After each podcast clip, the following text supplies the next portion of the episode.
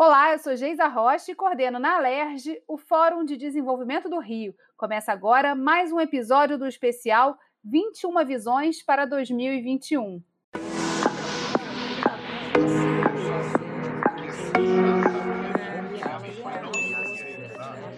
especialistas reunidos para falar sobre o que a gente precisa é, colocar na agenda em 2021. Hoje eu estou aqui com a Cláudia Costin, fundadora do SEIP, da FGV, e, na verdade, uma especialista em educação que a gente sempre busca escutar aqui no Fórum de Desenvolvimento. Então, seja muito bem-vinda, Cláudia. Prazer estar aqui, Geisa, novamente e, e, poder discutir o futuro né, do país, do Estado em particular e da educação. Cláudia, é, quais foram os desafios que a pandemia trouxe para o cenário né, da educação no estado do Rio de Janeiro e aí a gente fala para o mundo, né, mas para o Rio de Janeiro especificamente? Olha, a, os desafios que nós enfrentamos não foram poucos, porque a, o estado do Rio já não estava muito bem em educação, inclusive comparado ao resto do Brasil. Né? Nós, nós estávamos com o Estado com desafios muito grandes. Geis, eu queria lembrar que em 2019, no SAEB de 2019, que avaliou aprendizagem no ensino médio dos alunos do terceiro ano do ensino médio aqui no Rio de Janeiro, é, nós constatamos que o, ensino médio fluminense saiu pior que o do Maranhão.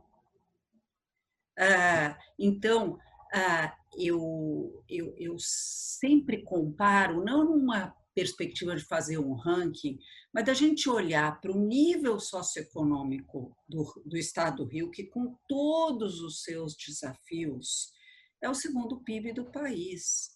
Tem os grandes centros de inteligência do país, muitos deles, a Fiocruz, a COP, estão no estado do Rio.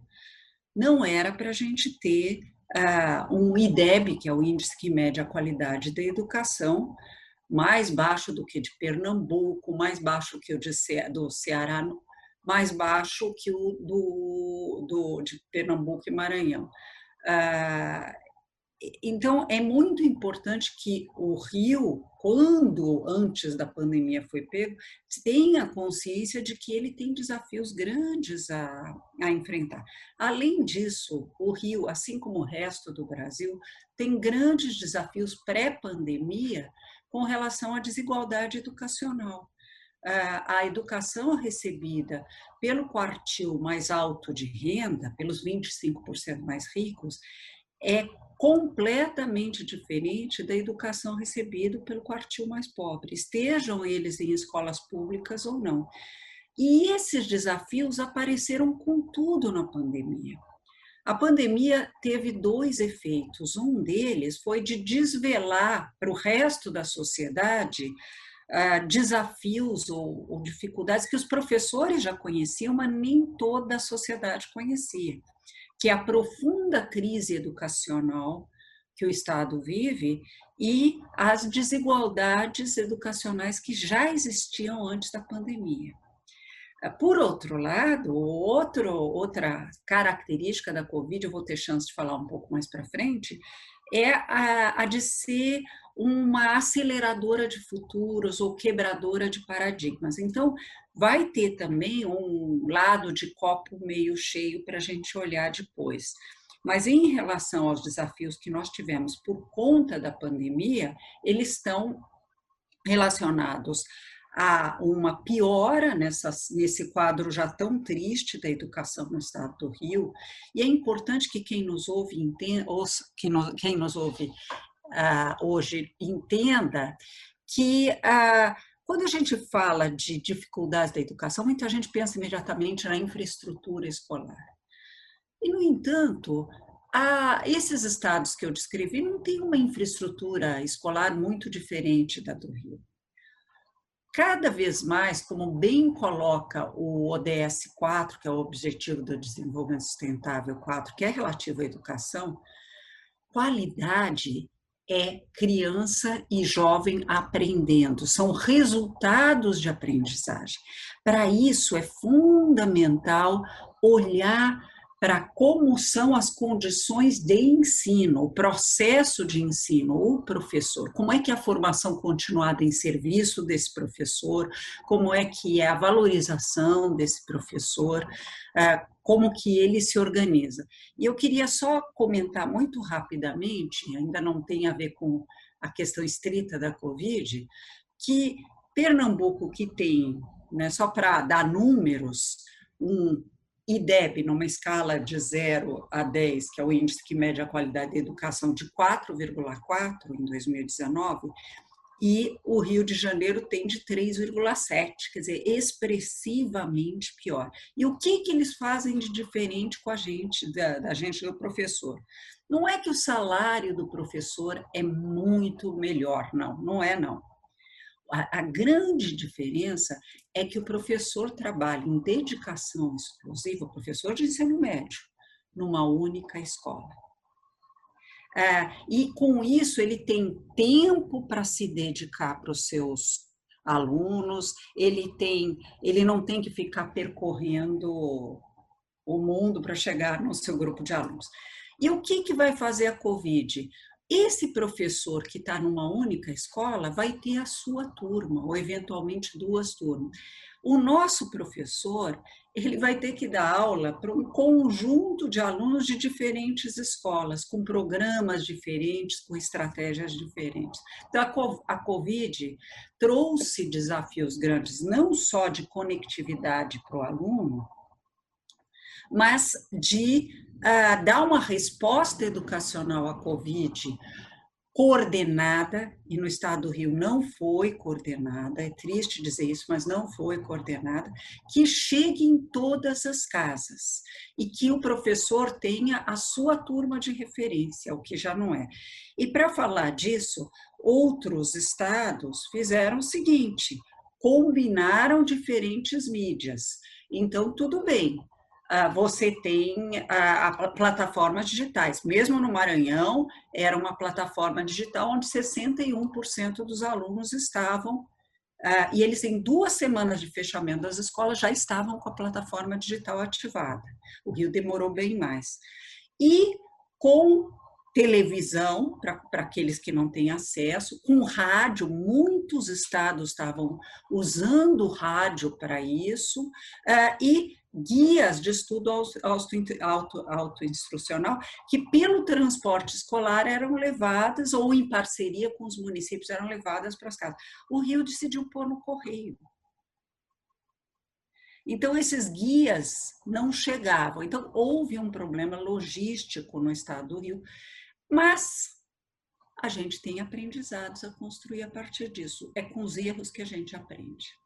Em relação a essa questão é, da, da, do gap, né, da, da, distância que existem entre os, os 25% é, por cento mais ricos e os demais. Né? A gente pode botar é, muito mais gente né, dentro da, desse mundo. É, isso, isso é um impeditivo para desenvolvimento econômico. Quando a gente começou a discutir o fórum lá no início, é, ele não tinha uma Câmara Setorial de Formação Profissional, Educação Continuada. E aí a gente acabou criando essa Câmara justamente por entender que não adiantava nada, né? O grande recorte do desenvolvimento numa época que o Estado do Rio de Janeiro passava por um boom econômico, em que né, a gente viu Cristo decolar, etc., é, a gente precisava ter é, mão de obra qualificada e isso passava pela base, né? Por ter uma educação é, bem distribuída. E é muito interessante né, perceber é, que com, a tec... com toda a tecnologia hoje disponível, a gente ainda não conseguiu é, dar respostas e chegar a resultados, né? Quer dizer, é, é, essa, essa, há uma distância entre o que precisa ser feito, o que, que foi feito de fato e qual o resultado que isso está gerando, né? É, é um, é um desencontro completo aí. É, em termos de, de, você falou de uma coisa que a gente aprende com os erros, né? O que, que a gente precisa é, absorver, né? Eu acho que a comparação com outros estados é muito importante, né? Fazer esse benchmark, saber como é que cada um se comportou num país que tem dimensões é, continentais já é um grande, um grande aprendizado. Mas como é que a gente faz para poder virar essa página, né? Para poder ir para um caminho, para uma trilha que ajude a fazer encontros necessários é, em direção a uma educação que chegue a todo mundo, que consiga fazer a gente ir para um caminho de desenvolvimento? Eu acho que são algumas questões importantes. Uma primeira é filosófica, que é você ter altas expectativas de aprendizagem para todos os alunos. Há uma tendência, às vezes mascarada de boa intenção, mas de se olhar para os alunos ou para os jovens que vivem em situação de vulnerabilidade com baixas expectativas, na melhor das boas intenções. Mas ah, se nós fizermos isso, a política educacional não emancipa. O olhar piedoso não é o olhar que emancipa. Então, é fundamental pensar num, num ensino uh, que tenha altas expectativas de aprendizagem para todos. Sei que é fácil falar, difícil de fazer, mas isso passa uh, por algumas coisas importantes que o Rio vai ter a chance de fazer em 2021. Uh, nós vamos ter que traduzir a Base Nacional Comum Curricular de Ensino Médio em currículo estadual. Nós temos um currículo estadual para a educação infantil e para o ensino fundamental, que foi construído pelo Estado do Rio junto com seus municípios. Mas agora nós temos que fazer o de ensino médio, que lida diretamente com a juventude, onde nós temos dois, dois problemas sérios: a não aprendizagem, pelo que eu apresentei, e um enorme risco de evasão escolar na volta às aulas porque uh, o vínculo com a escola se rompeu. Uma pesquisa recente da Conjuve, do Conselho Nacional de Juventudes, mostrou que 28% dos alunos brasileiros que estão nessa, na faixa etária do ensino médio não pretendem retomar as aulas, voltar às aulas, aos seus estudos. Não é que não pretendem voltar por causa do vírus, eles não pretendem voltar à escola. Uh, isso é muito preocupante. Em tempos de quarta revolução industrial, uh, não ter sequer concluído o ensino médio é muito preocupante. Mas a, a, o processo de elaborar o currículo pode ser o grande momento de reencontro do Rio consigo próprio. Que é, que é olhar o que, que nós queremos que os nossos jovens saibam para estarem preparados para esse mundo tão incerto que vem daqui para frente e que vai demandar competências de nível muito mais sofisticadas do que nós somos capazes de entregar agora. Saber fazer análises muito mais profundas, resolução colaborativa de problemas com criatividade, ah, saber ter competências para o século XXI, que também são chamadas competências para a vida, desenvolver uma cidadania ah, muito mais informada, separar fato de opinião em tempos de guerras ideológicas.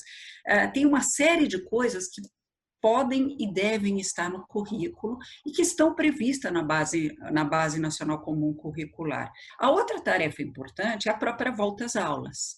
Quer dizer, queremos uma volta segura do ponto de vista sanitário, mas queremos também uma volta significativa. Não dá para voltar mais para uma escola que não ensina a todos. É fundamental que a gente olhe de outra maneira para a educação.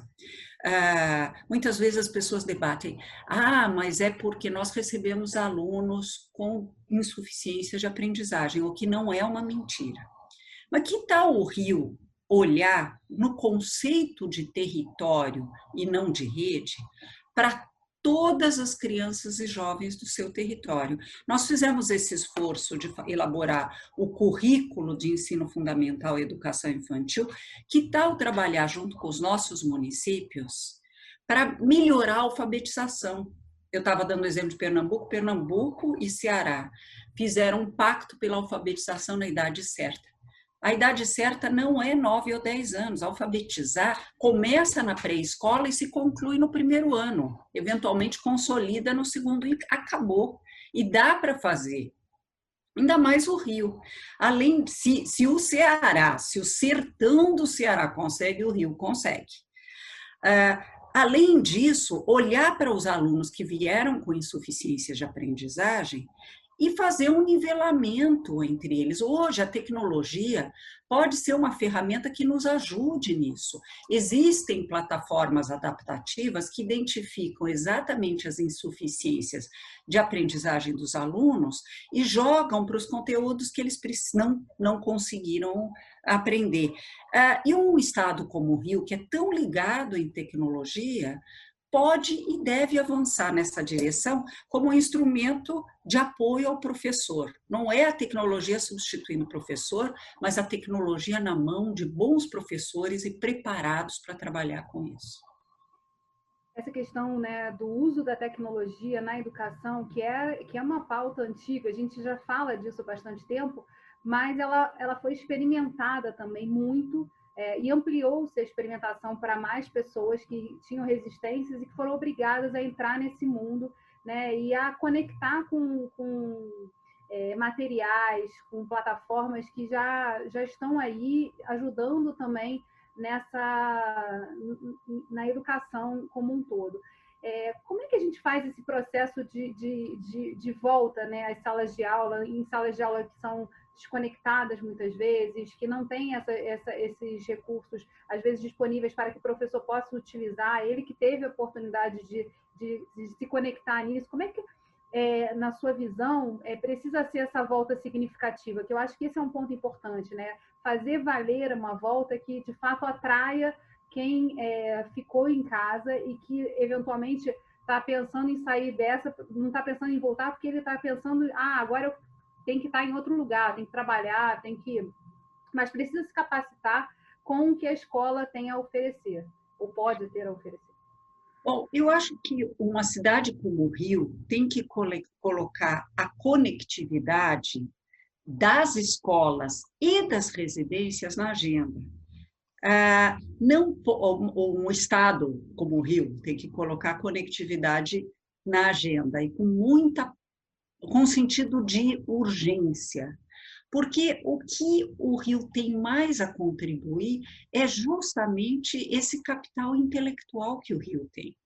Uh, e, e não as, as conexões que antigamente se faziam por outros meios, hoje se fazem assim. E como você bem colocou, os professores, na dor, na pior das condições, mas desenvolveram um processo de reinvenção, aprenderam a usar diferentes mídias no processo de ensinar. Sim, não foi perfeito, nada foi perfeito, porque uh, as condições, uh, ninguém tinha previsto tanto tempo longe das salas de aula. Então, uh, os professores aprenderam, as escolas precisam se preparar, já muitas redes, eu fui mentora de 50 secretários municipais de educação e três estaduais, que estão já há mais de quatro meses preparando as escolas para o retorno, tanto do ponto de vista sanitário, quanto do ponto de vista de conectividade. Ah, algum dinheiro do governo federal veio para as escolas para essa finalidade, então precisa ser bem usado pela comunidade escolar e ah, nós temos que pensar quais são as necessidades adicionais das escolas para ser um, um hub de conexão que conecte com as escolas, com as, desculpe, com as residências. Eu vi que, por exemplo, o município de São Paulo comprou iPads para todos os alunos uh, e com um chip e os professores e alunos receberam, mas o centro de onde parte tudo isso é a escola. E as aulas que acontecem nas escolas contemplam essa questão. E a outra coisa é formar esse professor que já teve uma aceleração na sua inclusão digital para tanto para usar melhor a tecnologia, quanto para usar o outro lado da tecnologia, que é metodologias ativas. Uh, a gente tem que olhar com sentido de urgência para isso. E, além disso, uh, repor os conhecimentos que os alunos perderam nesse período, que foram muito, muitos conteúdos. Uh, eu quero dizer que ah, é inaceitável que o nosso país foi um dos países no mundo, incluído a África, que ficou mais tempo distante de sala de aula. A África já voltou às aulas há algum tempo, não houve nenhuma explosão de surto, nem entre alunos, nem entre professores. A gente deveria considerar tanto para efeito de prioridade em vacinação, quanto para efeito de volta às aulas, educação como um serviço essencial. Esse é um ponto importantíssimo para a gente, já está caminhando aqui para o final da nossa conversa, é, abordar. Quer dizer, ficou-se muito tempo fora da sala de aula, a gente sabe o impacto que isso gera nas crianças, nos professores, essa, essa desconexão, né? Foi quase um ano é, de crianças fora da escola. É, e o retorno não vai ser fácil, a gente sabe disso. Já existem vários protocolos que precisam ser seguidos, é, mas a, a, desigualdade também cresceu muito nesse ponto, porque as escolas particulares, algumas, muitas delas voltaram, né? Então, assim, é, na, na, sua visão, assim, para a gente é, enfim, nunca, acho que nunca encerrar, porque educação é, é uma, é uma discussão que ela é permanente, precisa ser assim. Mas como é que a gente é, endereça assim, para os gestores que estão chegando, para os novos prefeitos, para as câmaras municipais, é, qual deveria ser assim a nossa frase, nosso statement assim para tipo botar a educação na, na, na, ação, né? E não só na agenda, é, mas é. que seja uma coisa que, que seja que, que a gente veja movimento, porque educação é um movimento, né? Em direção ao futuro e principalmente um caminho para que a gente possa é, avançar no que, no que é mais essencial, que é justamente a questão do emprego, de estar no século XXI com toda a potência que ele carrega, né, com essas tecnologias e com tudo que aconteceu. Então, uh, para o Rio tem uma tarefa talvez maior do que outros estados, no sentido de que ainda faltam na rede estadual até prédios escolares. Né? Uh, nós temos que caminhar rapidamente para um, para um ensino médio que tenha pelo menos cinco horas de aula, de preferência turno único, como fazem todos os outros países que se colocam melhor em educação que a gente, e vários estados brasileiros já estão caminhando. Com um plano bem desenhado, o Rio vive uma transição demográfica acelerada, e isso é importante. E colocar professores com dedicação exclusiva em única escola. Além disso, ele tem que ter uma educação não só que ensine a pensar, mas que tenha um diálogo mais construtivo com o mercado de trabalho. A juventude está ah, tendo muita dificuldade de se colocar no mercado de trabalho. O desemprego juvenil, ah, assim, de jovens adultos, é muito alto no estado do Rio. E preparar para o mercado de trabalho quer dizer ter um currículo de ensino médio ah, em que o itinerário formativo 5, que é o de profissionalização, seja bem trabalhado, mas mesmo nos outros itinerários, que se trabalhe essa dimensão do projeto de desenvolvimento do Estado do Rio em conexão com que tipo de profissionais o Estado vai precisar. Não é são, são só palavras, são medidas práticas, colocar em primeiro lugar na agenda com esse olhar de construção uh, de uma educação que possa até saltar etapas. Cláudia, muito obrigada por ter aceitado o convite de ajudar com mais um tijolinho a construir é, as visões que a gente precisa é, colocar em perspectiva para chegar a 2021, atravessar 2021 é, em direção assim a esse pós-pandemia, né, que a gente é, vê que pode acontecer aí no horizonte. Muito obrigada. Eu é que agradeço e o Rio não pode pensar pequeno. O sétimo episódio do especial 21 Visões para 2021 vai ficando por aqui. Obrigada, Cláudia, e obrigada a você, ouvinte, que nos acompanhou até aqui. No nosso próximo episódio, Júlia Zardo, gerente de ambientes de inovação da Federação das Indústrias do Estado do Rio de Janeiro, Firjan, aborda a necessidade de olharmos a inovação como investimento na retomada do crescimento econômico do Estado. Siga o podcast Quero Discutir Meu Estado nas principais plataformas de streaming. E não esquece de seguir o Fórum de Desenvolvimento do Rio nas redes sociais. Estamos no Twitter, Instagram, Facebook e LinkedIn. Até mais!